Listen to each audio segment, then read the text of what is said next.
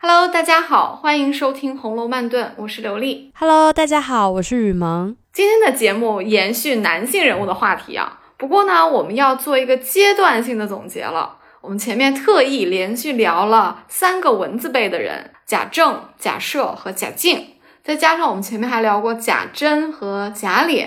其实啊，都是为了我们今天的节目，因为我们要来盘点一下啊，《红楼》这本书里面。到底有没有好父亲？我还记得贾政打宝玉的那一期，下面有很多留言啊，大家都是在回忆自己小时候被父母胖揍的故事。你看，就是在这种中国的传统家庭中，棍棒教育还是蛮普遍的，勾起了好多人的痛苦回忆啊，都说啊小时候被打是怎么怎么样的。当然，这个打主要是来源于父亲啊，父亲都是属于那种棍棒底下出孝子那种胖揍，因为男性嘛，总会用暴力来解决问题。不过好在现在我们很多年轻的家庭关系里面已经比较少出现这样的情况了呀。那很多人现在也会以鼓励式教育为主，毕竟自己小时候被打大的，那长大了肯定不希望自己的子女再被打了呀。而且现在的这个父子关系也没有以前那么紧张了。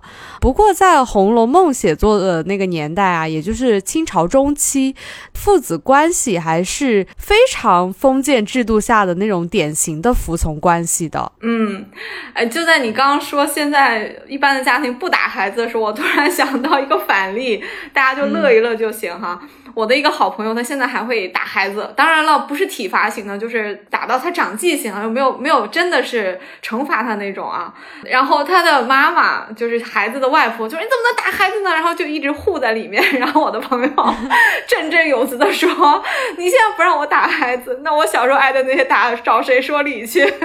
哇，他这个有一点踢猫效应了。对我当时听完说，哎，似乎也无可辩驳哈。当然，大家不要误会啊，我这个朋友应该也也没有下狠手了。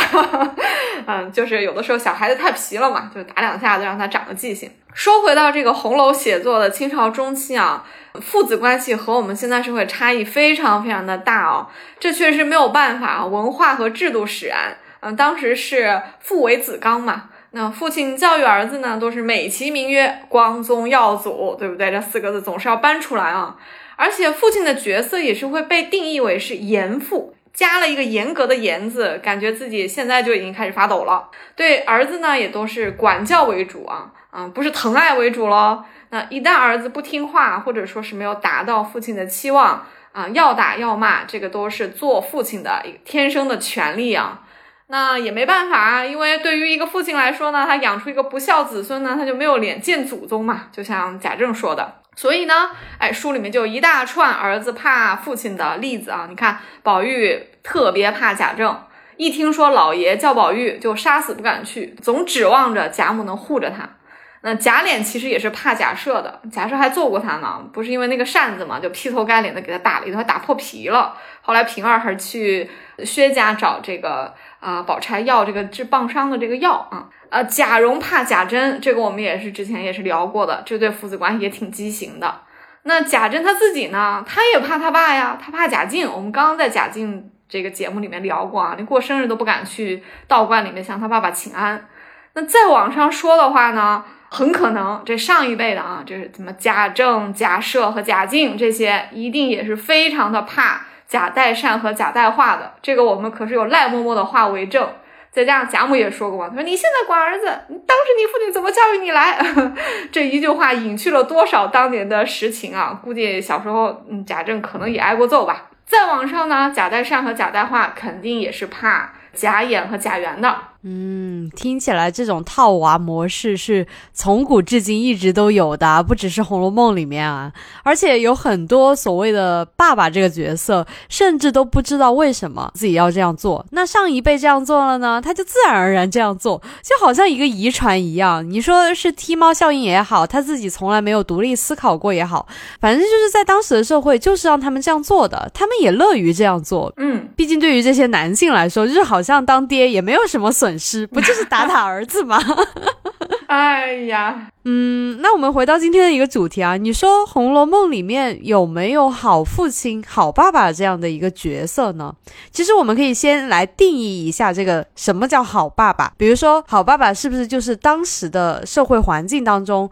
比较和谐的父子关系，或者是说这个父亲品行不错，那他教出来的子女。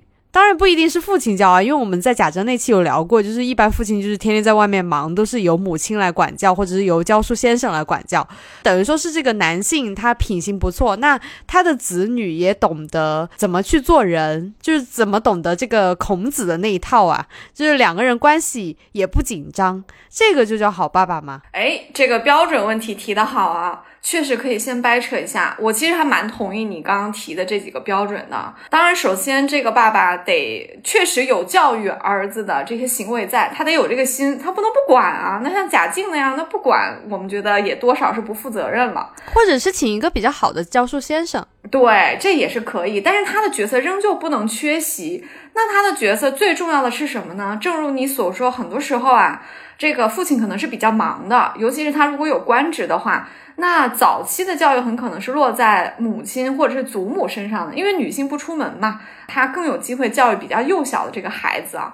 那这个父亲的核心角色啊，所谓的好父亲、好爸爸体现在哪里呢？我觉得是四个字啊，这四个字应该也适用于我们现在的家庭啊，就是言传身教。说白了，你这个人要是一个正直的榜样都没有做出来的话，你怎么教儿子啊？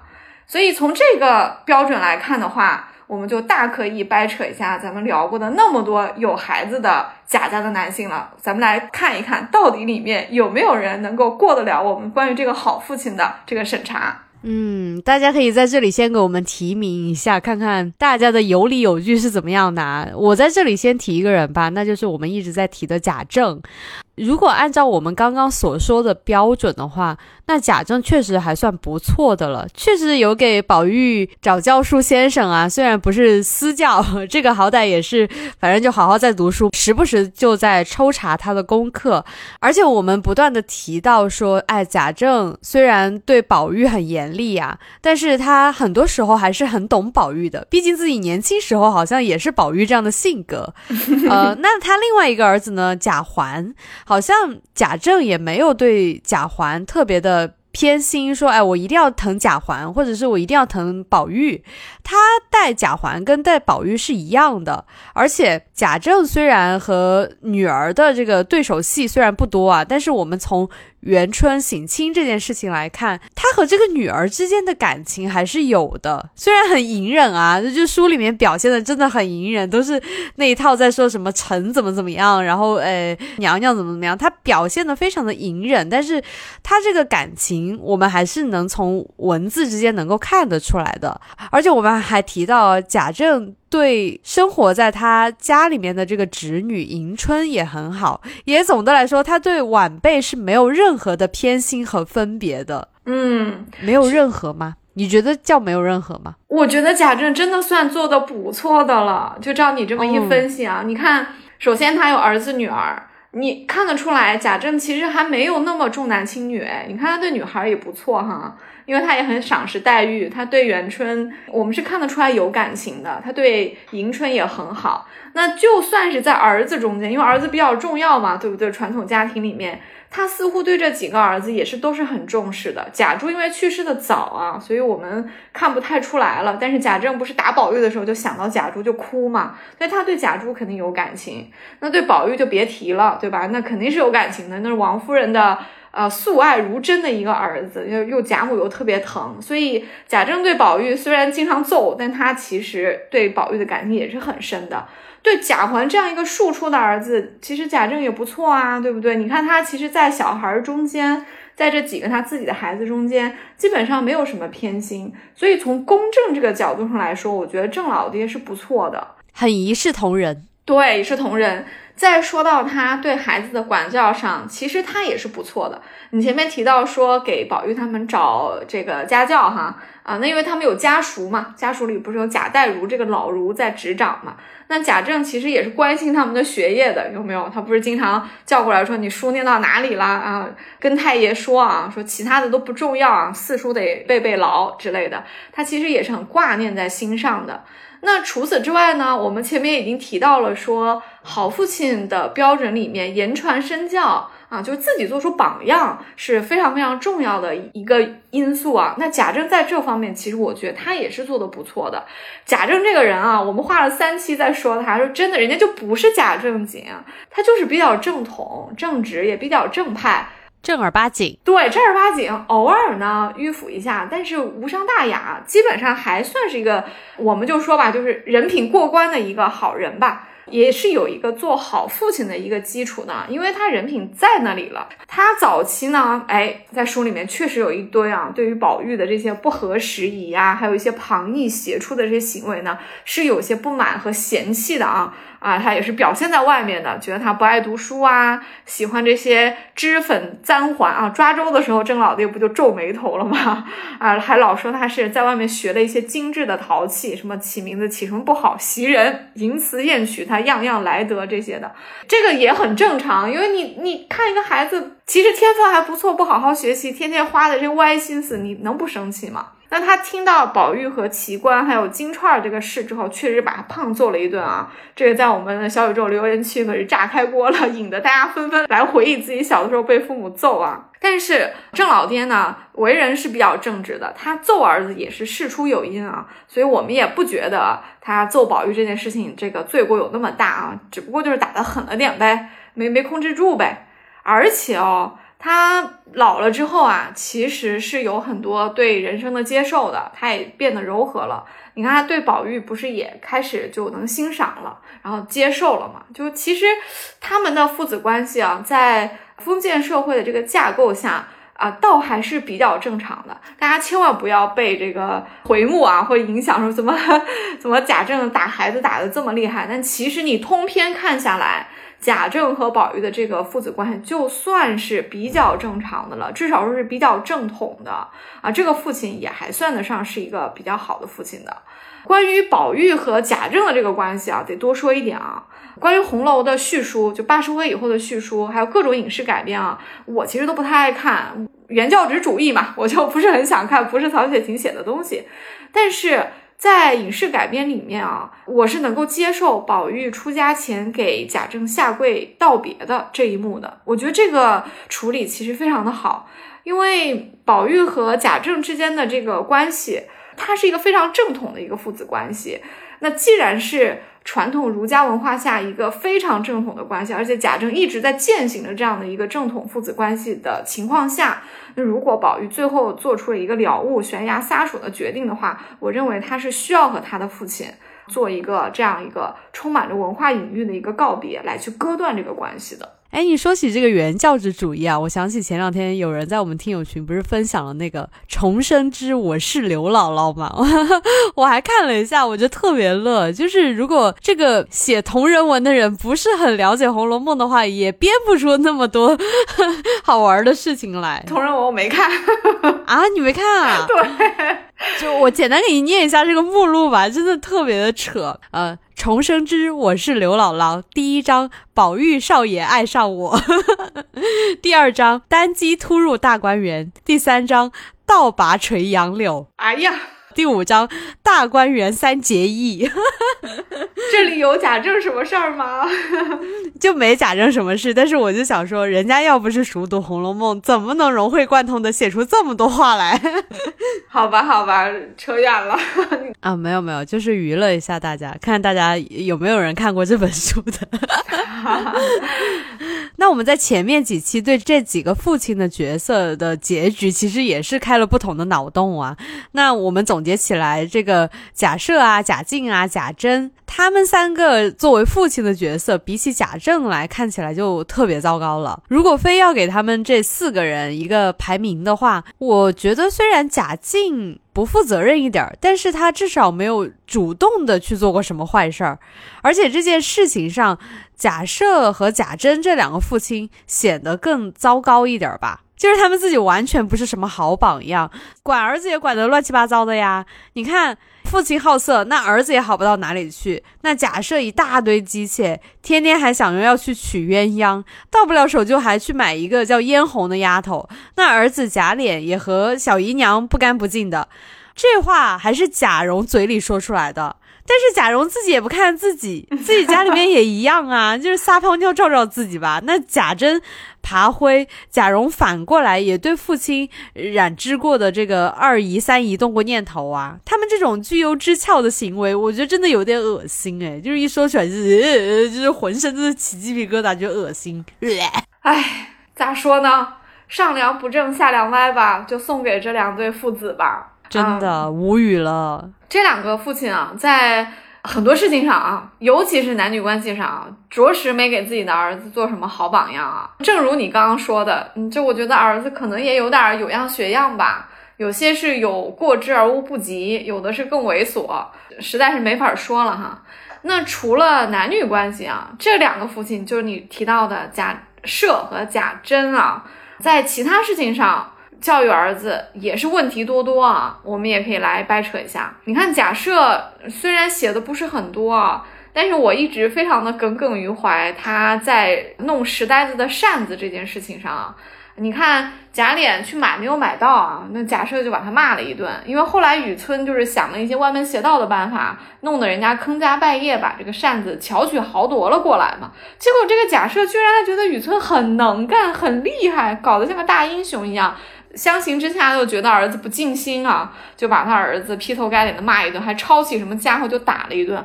我看到这里，真是觉得，虽说这个贾琏也，我们有时候也觉得他有点问题吧，但是跟他爹比起来啊，这个爹是更没有这个道德底线啊，这个贾琏还好一点。所以你看，假设都是这么一个人，他怎么去教育儿子啊？老实说，窃以为。贾琏是不是他的妈妈为人还不错？他小的时候是不是因为他妈妈教育的比较多，或者说是老太太教育的比较多？因为要真的是天天跟着这个爹的话，我觉得李二爷不会有现在这样我们觉得还大体上还过得去的一个人品，因为他爹实在是不行。当然了，讲到这里我就不禁的为贾从捏一把汗啊！我觉得贾从可能就为难了，因为邢夫人显然不太。看中贾从不理他，对吧？好像贾从的生母在书中也没出现，也可能也不重要。那又有这么一个爹，天哪，这个孩子可能将来有点惨啊。那再说到贾珍呢，哎，他又是另一种形式的有问题了。用赖嬷嬷的话说啊，说他呀，说这个甄大爷管儿子呢，他也是有点样子的。但是呢，就是他自己也不看看他自己，也就是说他自己行为就不正啊，就难称榜样。所以呢，那也不怪这些子侄们就不听他的，所以他管不好这些子侄们。那赖嬷嬷话说的是比较客气的，因为她这段话是对宝玉说的，所以她也不能说的太露骨，或者说太难听啊，给他留点面子啊。其实赖嬷嬷的意思就是说，贾珍你呀管儿子呢，就是学了一点你父辈的皮毛。装的腔调很足而已，但事实上呢，你可是肯定管不好的，因为你这个人呐，就不是好榜样，上梁不正下梁歪，所以你们家的孩子是注定教育不好的。我觉得赖嬷嬷说的虽然客气，但其实意思我们都明白，他其实说的还挺重的。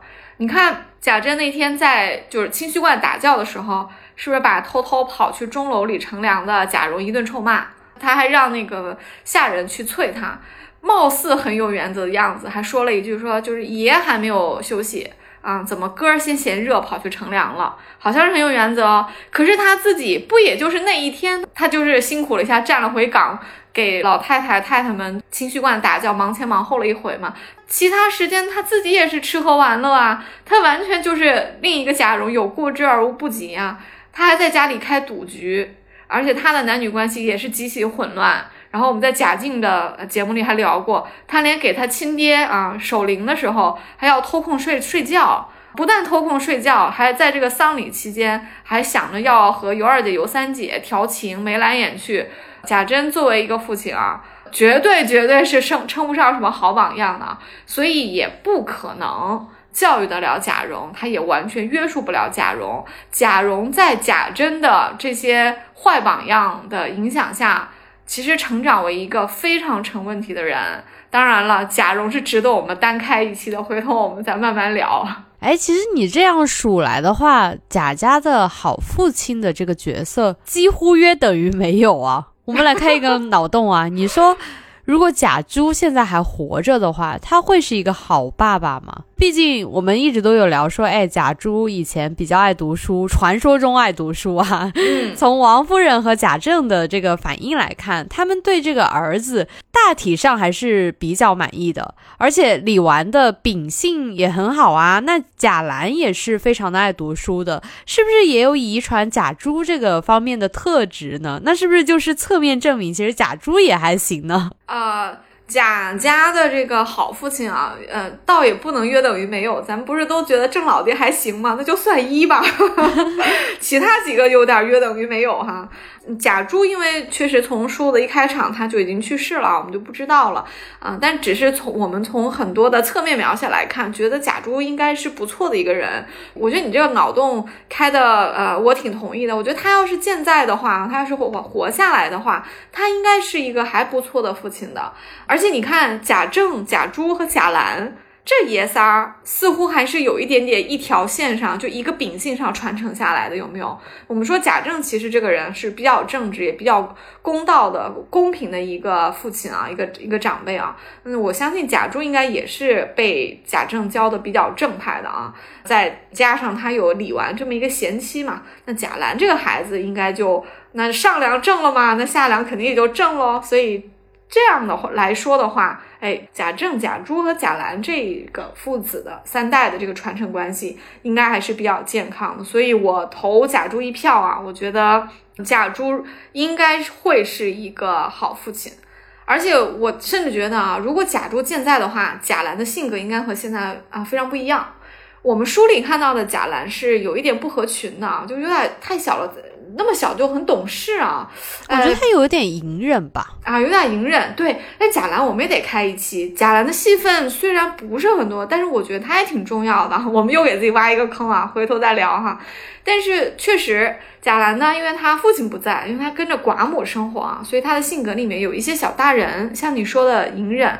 那如果他有父亲的话，那就不一样喽啊，那他可能就会啊更合群一些啊。以他的禀赋来说呢，他可能就会成长的更怎么说？我觉得可能会是一个更优秀的一个人吧。有他在的话，也许贾政又少生一点宝玉的气。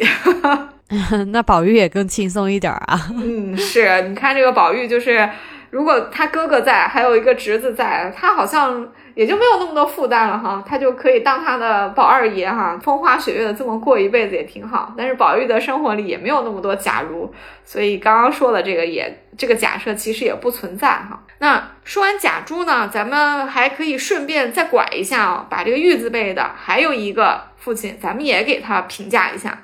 玉字辈其实还有一个贾琏，有没有？因为贾琏他生的是个女儿，而且乔姐呢，从书里面一开始到最后，似乎他的年龄就一直没有长。这当然是书里的一个小 bug，就是这怎么会乔姐一开始这个婴儿，到后面还是个婴儿？这太奇怪了哈。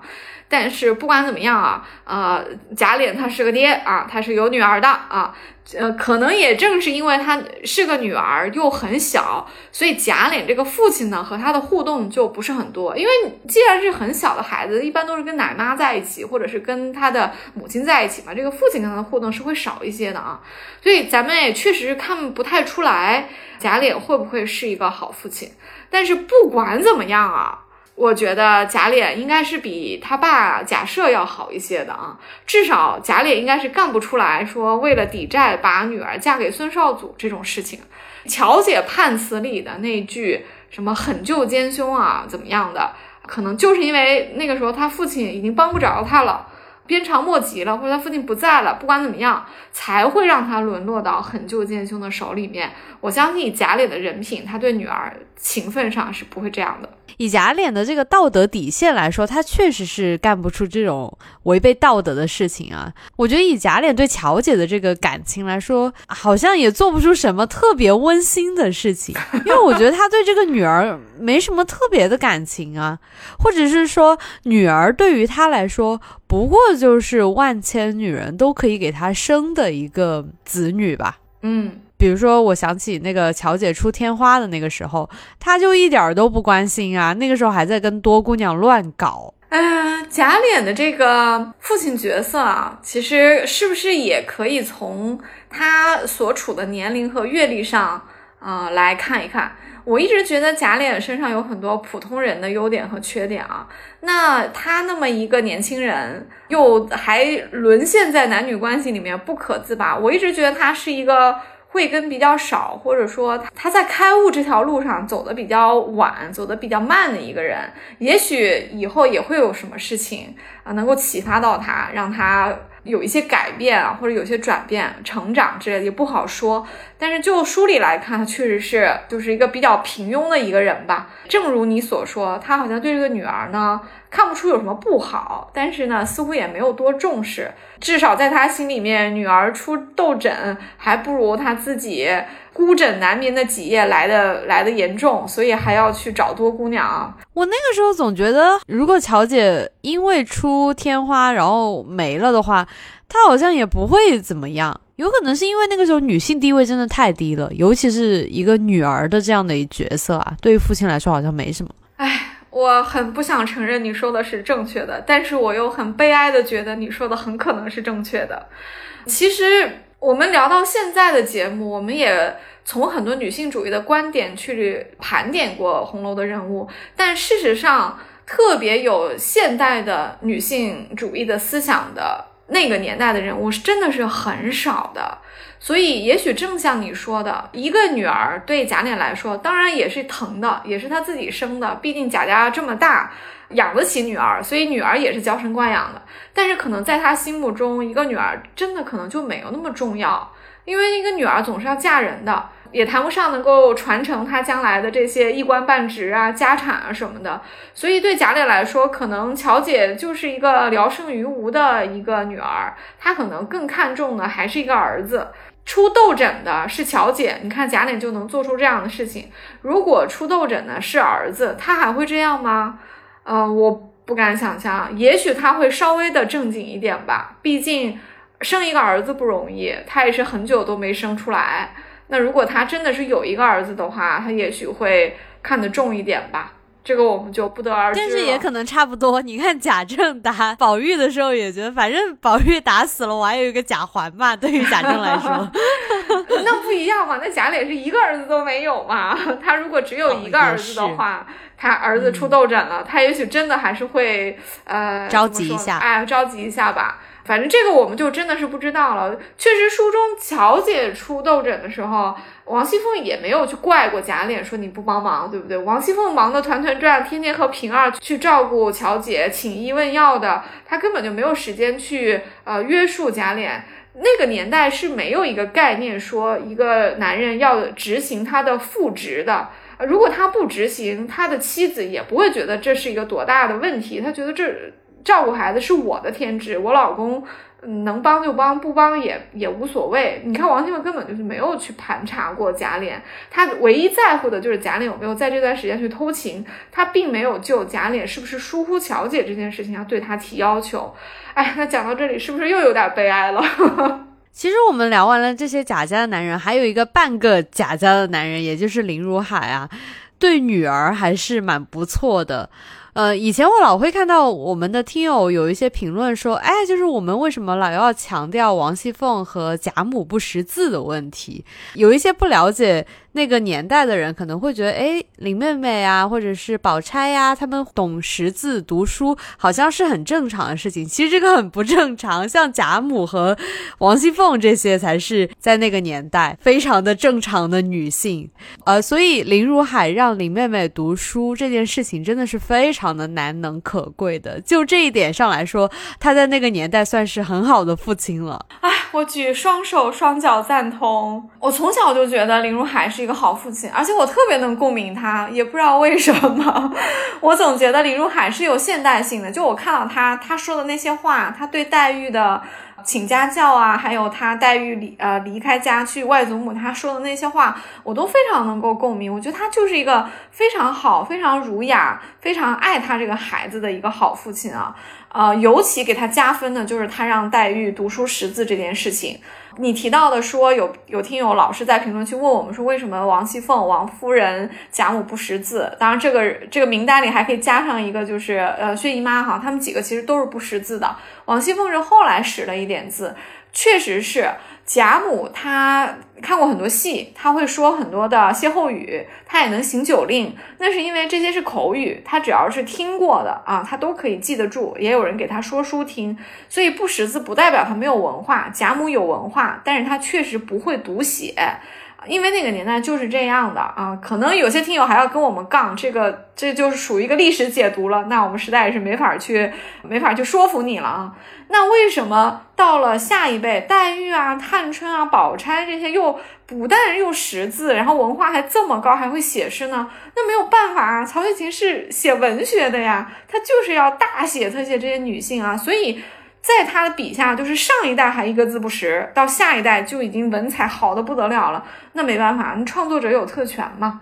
不过也正是说明了，在那个年代，也只有贵族家庭的女孩可以读书。显然如此啊。那我们的林妹妹，作者给她开了多少外挂呀？对不对？你看林如海的身份，姑苏名宦士族家庭，又是列侯，传了好几代。到他父亲啊，就科举出身，艺考考了个探花。然后被皇帝点了这个巡盐御史，全都是作者给我们林黛玉贴的这个标签啊。那当然，林黛玉的父亲不是一般的一个父亲了，他是让黛玉读书的，这个确实是让人很感动啊。因为连贾母都说：“哎呀，这几个字不是个睁眼的瞎子就罢了。”但是你看人家贾家的女婿啊，这个算是半个贾贾家男人的啊，这个林如海他就不一样啊，他和贾敏。啊，对，黛玉是爱若珍宝，就给她请了家庭教师，当然就是我们的贾雨村喽。这个在当年应该是非常少见的啊。呃，书里虽然没有明说，但是我们能看得出来，请家庭教师也好，还有这个私塾也好，通常啊还是男孩子受教育的一个特权，女生是比较少的。那林如海能这么做，嗯，其实是非常非常的难能可贵的。这里，请允许我表白一下我自己的父亲。虽然我爸不听我的节目啊，但是我觉得我的这个心意，我爸应该是能够感受得到的哈。我自己是一个八零后啊，那我正好就是在啊独生子女政策执行的那那段时间出生的啊。但是我们家呢有一点特殊情况，嗯，所以我的外公呢是给我妈妈就申请到了一个二胎的一个许可，说俗了点就是叫准生证。我妈呢，当时是愿意生的，因为她觉得家里两个孩子挺好的嘛，就生了我一个，她也觉得有点少哈。但是呢，我爸呢就不愿意。我爸的理由非常的感人，尤其是我大了之后，他有时候跟我聊的时候，我就觉得我爸好了不起啊。因为我爸爸是老师，他是以前是在师范大学读英文的啊，他是听 BBC 和美国之音啊学习的那一代的师范生啊，所以他也接受了很多的新思想和新观念。啊，他当时的想法特别朴素，他就觉得自以他一个穷教师的财力，他如果只有一个孩子，他可能也许还是能够培养他读大学的，儿子女儿都一样，所以他对我也就是没有分别。但如果再生一个，那这两个孩子的话，他就没有能力了，所以他宁可把他所有的都花在我身上，就培养我。所以啊。我是跟黛玉一样啊，都是得益于一个非常开明的一个父亲的啊家庭教育的。好了，表白完毕。嗯，那你爸爸还挺好的耶。嗯，不过我的年代可能跟你有一点点不一样啊，因为我们那个时候独生子女的这个政策就非常普遍了，所以我周围都是独生子女家庭。其实如果你一说起有兄弟姐妹，你才是一个很稀奇的人。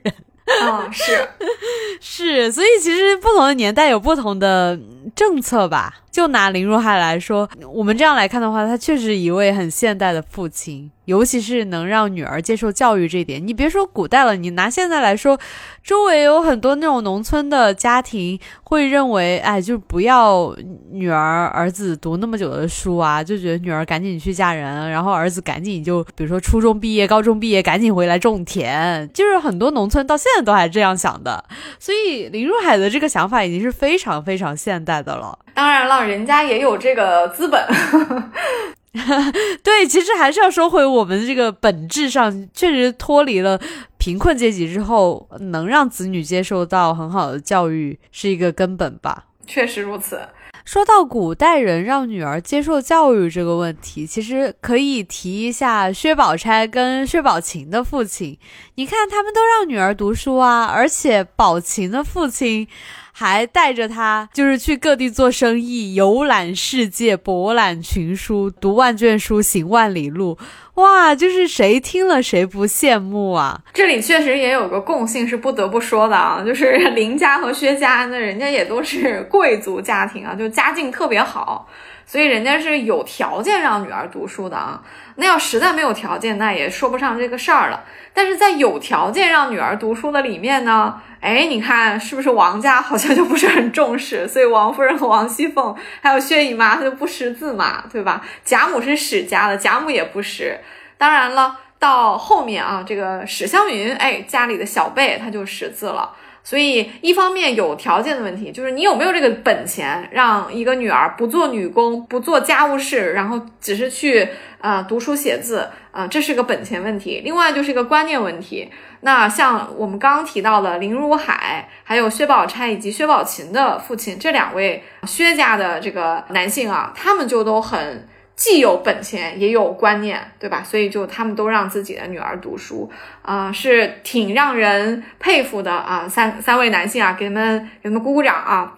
其实我觉得宝钗和宝琴的父亲啊，其实还更值得啊夸一下，更值得一说啊，因为他们家其实是皇商。那中国古代其实一直是怎么说呢？啊，我们是比较更看重文人啊，没有那么看重商人的。皇商当然不是一般的贩夫走卒了，但是怎么说也还是皇商啊。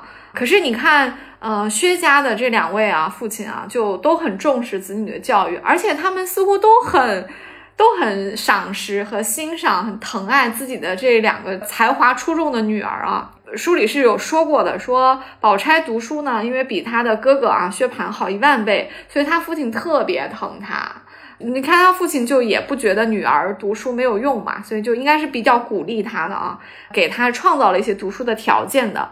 至于宝钗呢，长大以后哈，就还教育这个林黛玉说：“哎呀，我们女孩家呀，就只以针线为要啊。”这个我觉得是她长大以后的一些个人选择，是她有自己的一些看法。要不是说他的家庭，或者说他爸跟他说啊，女孩读书没有用啊。那宝琴的父亲就更厉害喽，呃，如你所说啊，到各地做生意，还把他带上哈，真的是实现了读万卷书，行万里路啊。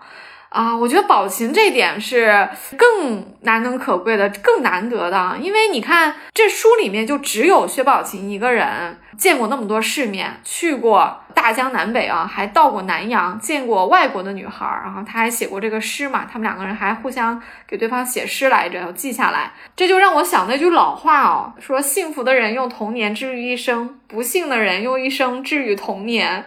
不知道为什么，我觉得这这句话的前半句就是在说薛宝琴。你看，薛宝琴有这样的一个童年和少年，他有这样一个开明的父亲，这就培养了他热情开朗的性格，那也给了他一辈子的一个美好回忆啊。宝琴的爸爸是非常非常了不得的，所以他一定是红楼里的少见的一个好父亲。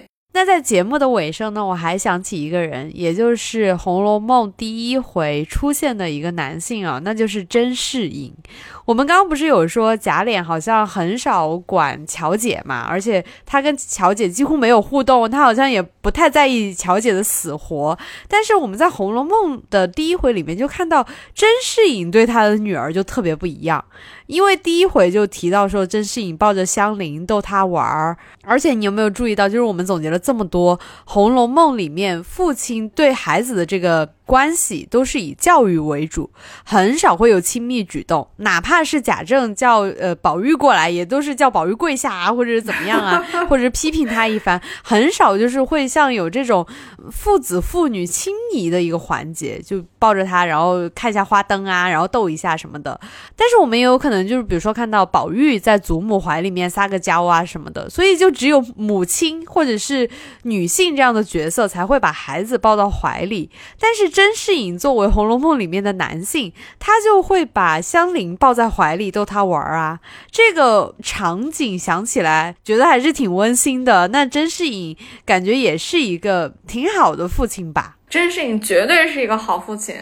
而且这个细节我读到的时候也觉得非常的温馨啊，因为正如你所说，全书里面的男性都陷在这个儒家社会的对男性角色的这个成见里面啊，他们都是要管教孩子的。呃，哪怕是一个女儿，他们对这个女儿将来也不抱什么功名上的一个期望，但是他们也很少流露出自己的亲情。还有就是，可能也是我们东方的文化过于节制啊，就是嗯，很少有亲密的举动。呃，似乎觉得这些呃拥抱啊，或者说嗯爱抚啊，或者说就是抱着孩子玩儿这些东西，好像很不像一个嗯父亲或者一个男性做出来的事情一样。所以书里面的父亲和他的孩子的这种亲密举动是非常非常少的。我们现代人可能会觉得很难理解或者很匪夷所思，因为心理学包括很多现代的科学都会告诉你，其实这种父母和子女之间的这种肢体接触。这个其实是对孩子的心理、对他健康成长是非常非常重要的，但是确实那个年代其实挺缺失的哈，可能母亲还比较自然一点，或者祖母也可以，所以书里会写说，宝玉就是黏着啊贾母说的牛骨糖似的不敢去，或者他从雪里回来是一头扎进王夫人的怀里，然后王夫人还摩挲他，但是从来没有写过一个男的和他的孩子这样，也就这么一回，也就是甄士隐。在第一回里面，他抱着他的小女儿香菱逗着他玩儿。那个时候香菱还叫英莲，对不对？原文还是还说他说是先看到奶妈抱着英莲，他说这个女儿呢越发的粉雕玉琢，乖觉可喜，所以甄士隐就觉得很喜爱，就伸手从奶妈怀里抱了过来，就逗着她玩。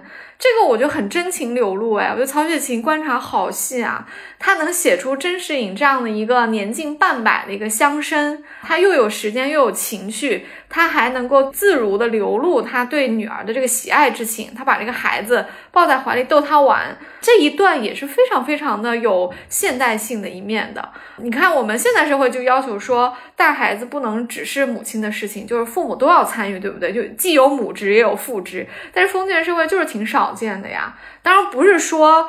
甄士隐真的就是带孩子的主力啊！其实，在现代，大部分男性也蛮少带孩子的。你看，外国的男生稍微带个孩子，他都能上新闻，但是外国的女生 带孩子哪里上过新闻啦？对，可能在北欧，男人带孩子不会上新闻吧，因为他们实在是在男女平权这件上事情上走的比较远啊。所以你可能在瑞典就看到一大堆人高马大的奶爸。呃，胸前一个背带抱了一个小孩子，手里推个婴儿车去遛公园去买面包。他的太太可能在上班，因为这个爸爸也可以休产假嘛，或者说他们两个人有分工，那就是你上班，那我就在家带孩子呗，或者过一段时间我们俩再换过来都可能啊。但是确实，大部分的文化里面啊，就父亲参与带孩子是挺少的。但我们也不是说真是影。把香菱抱在这个怀里玩，就是说明他平时带孩子可能也不是 主要带孩子，应该还是奶妈。但是他能够在这个时候啊，看到粉雕玉琢、乖觉可喜的女儿抱在怀里逗他玩，就这一幅画面，整个红楼里就都没有。我就都觉得这里流露出的父爱和人性是非常非常可贵的。就像你前面说的，那贾琏也有一个小小的可爱的女儿乔姐啊，乔姐多可爱啊，那么多人夸她可爱，什么小脸吃的跟小银盘子似的，见人就笑，再不得罪人的，谁见了不喜欢。就这样贾也没有写过说贾琏要把乔姐抱在怀里怎么样啊？当然，你刚刚说什么贾琏是不在乎乔姐死活，那倒也不至于哈。但只是说他心就不在女儿身上嘛，他就是忙他的这个管家的事儿，或剩的时间他就去搞这个男女关系去了。他哪里想过这个世界上还有一个词叫父职？他哪里想过说哦，我女儿也很可爱，我要不要抱在怀里逗一逗她，分担一点 凤姐、平儿和奶妈的压力？出于人性，他也应该对女儿有这个感情，但是确实就没怎么写。唯一让我们看到这种真情流露的感情的，我觉得也就甄士隐了。还有就是林如海在劝说林黛玉。去外祖母家住的时候那段话，我觉得也是有感情的，因为那时候黛玉已经有一点大了，所以林如海不至于说把她抱到怀里，什么呃好言相劝什么的。但是他说的那段话，我觉得也是很有感情的。他提到说，你你父亲年纪大了，我也不想再娶了啊，带着你也不是很方便。你去外祖母家，你又有舅舅家的姐妹陪着你啊，然后外祖母对你也好。那你这样一去呢，你也是减轻了我这个老父亲的后顾之忧，你怎么能不去呢？他潜意识是说，我知道你是舍不得你这个老父亲，但是你去了，其实对我们俩都好。那其实也是在安慰林黛玉，那所以林黛玉才才愿意去嘛。啊，这里其实也是写了一些父女之情的，当然只是因为黛玉稍微有点大了，就没有像甄士隐对待香菱一样有这种啊这种亲密的感觉。但是他们都是好父亲，嗯，没得说。那我们今天盘点《红楼梦》里面的男性作为父亲的角色，谁做的比较好，就差不多就到这里了。大家听到这里的话，嗯，有谁上这个榜单呢？可以留言给我们啊。那最近有很多听友说啊，怎么还在聊《红楼梦》里面的男人？什么时候能够聊结束？都会有的。就是慢慢来嘛，我们先把这个聊完喽。好像还是有很多听友想听姑娘们是吧？不停的催我们，哎，怎么还不聊姑娘们？然后经常跟我们提名说想听这个，想听这个啊啊！姑娘们会讲的，不光是姑娘们，还有奶奶们啊，还有这个我们十二钗还有正册、副测、又副测一大堆哈。姑娘们的话题那可比爷们儿话题、工程量要大多了，放心啊，都会有。而且今天咱们都盘点了好父亲。那我们盘点完这个女性角色之后，是不是还得出一期好母亲了？请大家拭目以待。是的，那我们今天节目就到这里了。我是雨萌，我是刘丽，我们下期见，拜拜，拜拜。